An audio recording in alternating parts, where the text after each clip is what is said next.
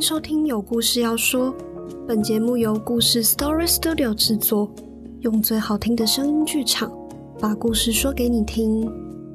嗨，我是怡柔，今天要延续我们第二季的最后一个主题：一加一大于二。在疫情跟动乱之中，我们好像一不小心就会变成一座座孤岛，失去跟人之间的连结。尽管人生时常跌进坑洞。但回头看看过去的故事，历史上有着各种奇特、隐晦或出乎意料的“一加一大于二”，依旧能够给予彼此力量，而且也能给予我们力量。那“民以食为天”这一集要带来的是关于辣椒酱遇上味增的故事。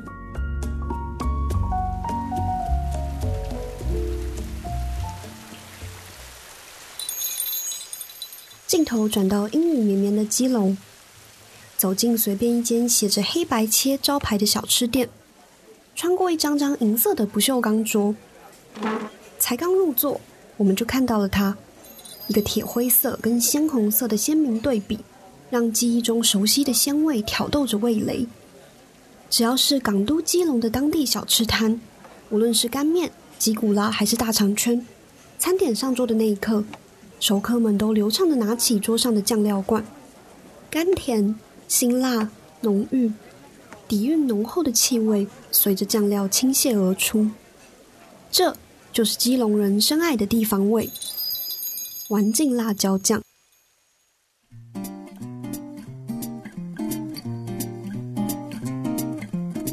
初次看到丸镜辣椒酱，或许你会感到既熟悉又陌生。乍看之下和辣椒酱、甜辣酱同样都属于暗红的色调，但仔细一瞧，却会发现它呈现一种相当罕见的深橘色。那在嗅觉上也有一股刺鼻感。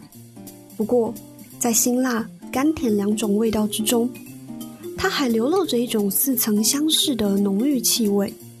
抱着既期待又害怕受伤害的心情，我们拿起筷子沾取它，浅尝一口。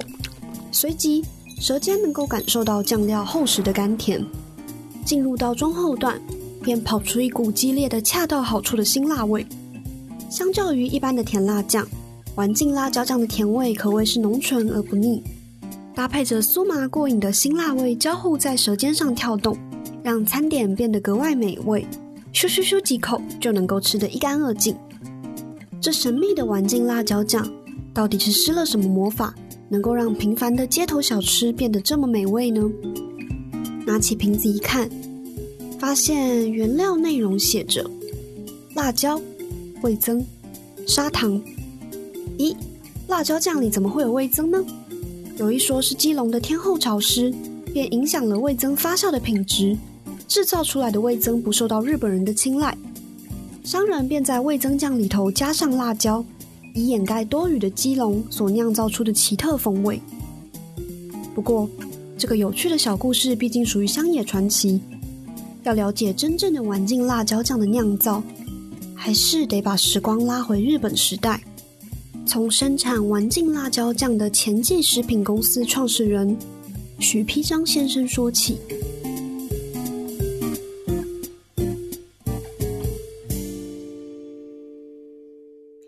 许丕章从小就在日本人开设的食品工厂里工作，学习味增、豆瓣、面酱等酱料的制作方式。原来，味增商人早在一八九零年代末便到台湾来设厂，而在草创阶段呢，这些工厂多半是由日本人经营，而且集中在北部，从基隆到新竹都有工厂的记录。直到二十世纪初。酱油、味增的酿造工厂更遍布全台各地，以满足在台湾的日本人的饮食需求。不过，在机械设备还没有普及的年代，酿造味增需要大量的人力，这时候工厂就会聘请台湾人到厂里面协助。就好比这位丸镜辣椒酱的创办人许丕章先生，日本人不只利用台湾的人力来协助生产味增。他们更透过很多很多不同的方式，把味增的饮食习惯推广到台湾人的生活中。比如在台湾日日新报，也就是当时的最大报上，不时就会出现和味增相关的食谱内容。光是基本款的味增汤就能够加入纳豆、放颗烟梅，或者是添一些胡椒酱。平凡无奇的菜肴也令人回味再三。随着殖民地教育体制的推广，味增也透过学校进入了台湾人的日常生活。不少台湾人因为公学校、中学校的建立，开始体验崭新的宿舍生活。而宿舍中提供的餐食都是以简朴的日式料理为主。日本平民餐点的代表味增汤，也就顺理成章的成为学生餐桌上必备的一员。到了一九三零年代后半，日本人挑起东亚的战争，殖民地台湾则被定位为中国南洋前线的补给站。在这种粮食资源都短缺的情况下，想要借着吃肉来补充蛋白质，实在是做梦才办得到啊！眼看物资匮乏，味增竟成了日本政府的万能仙丹。台湾日日新报也曾刊登很多篇有关于味增的文章。又是称许它的营养价值，甚至以长期总体战的角度，认为味增既营养，而且又有容易保存、容易制造的优势。而当时的食品工业也纷纷埋头研究味增的速成酿造方法，希望能够让民生物资能够自给自足。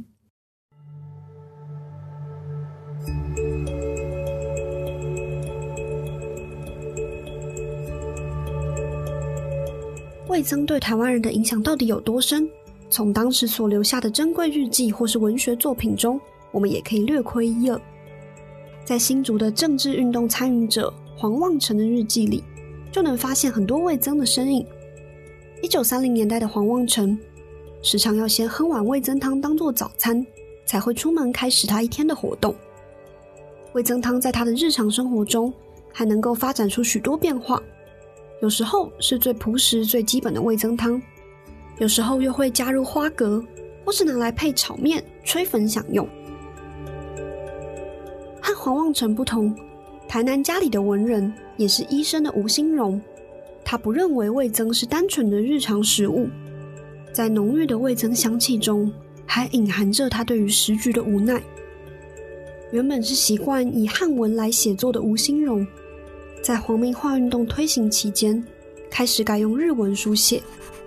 他说：“我喜好吃腌萝卜、味增汤、生鱼片、寿喜烧，又以家中设有榻榻米的坐席为荣，并且以日语交谈，以日语书写。结果是以日本的方式来思考处理事物，因为这样较为方便。其方便性和必要性是童话不可或缺的条件。”我们是迫于方便和必要性而被同化了的台湾人。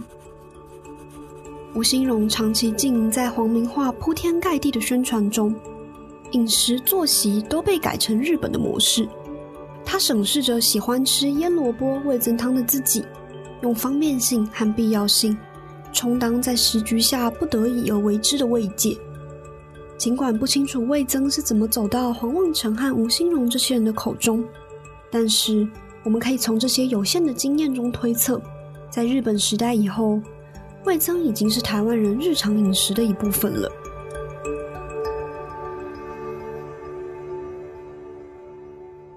那再回到今天的主角——丸镜辣椒酱，在味增已经成为台湾常见的食材这样的背景下，许丕章在战后凭借着过去在日本食品工厂习得的功夫，成立了前记行。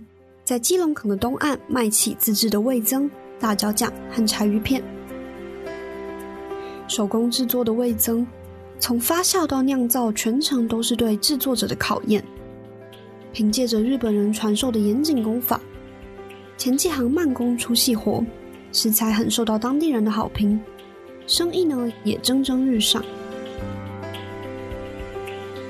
但是许皮章不满足于此。他看准了基隆街市的小吃摊和面店，在享受黑白切和吉古拉的同时，食客其实都需要一点味蕾的刺激，希望能够创造一款有别于一般甜辣酱腻口辛辣的独门酱汁。于是呢，许皮章就想到，或许可以把辣椒发酵之后加进自家的味增酱。没想到，日本味增，碰上台湾辣椒，最后竟然蹦出了这款混血的基隆名将。从那之后，只要到访基隆，海风不只是将大海的咸湿、渔获的腥皂送到鼻子里头，仔细的闻一闻，还可以闻到小吃摊上汤的热气、肉的鲜香，以及那股常驻于基隆人齿颊间、基隆独有的好滋味。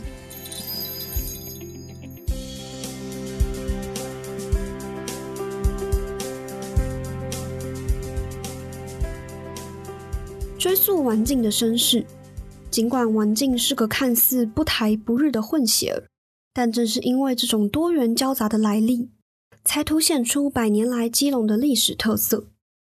基隆在日本时代是殖民者的铁蹄第一次踏上的地方，到了战后，更是国民党军队血腥镇压的起点。在不同时代，不安好心的外来者都从基隆开始。替台湾写下了苦闷的历史，就好像基隆终年不散的细雨。但基隆却也促成了人群、物产、技术、文化的流通。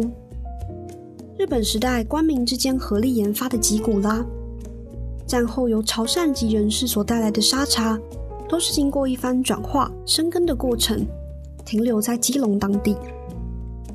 同样的，本来是日本家常菜的味增。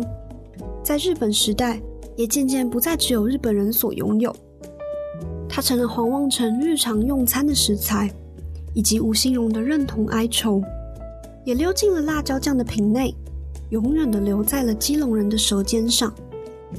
透过在海港一次次的跨境接触，细雨霏霏的海港基隆，不只记录着台湾音乐的历史，也诞育出在吉古拉、沙茶炒面、环境辣椒酱里头尝得到的。那种如海风一般咸湿、浓重而令人惊艳的“一加一大于二”的基隆海口味。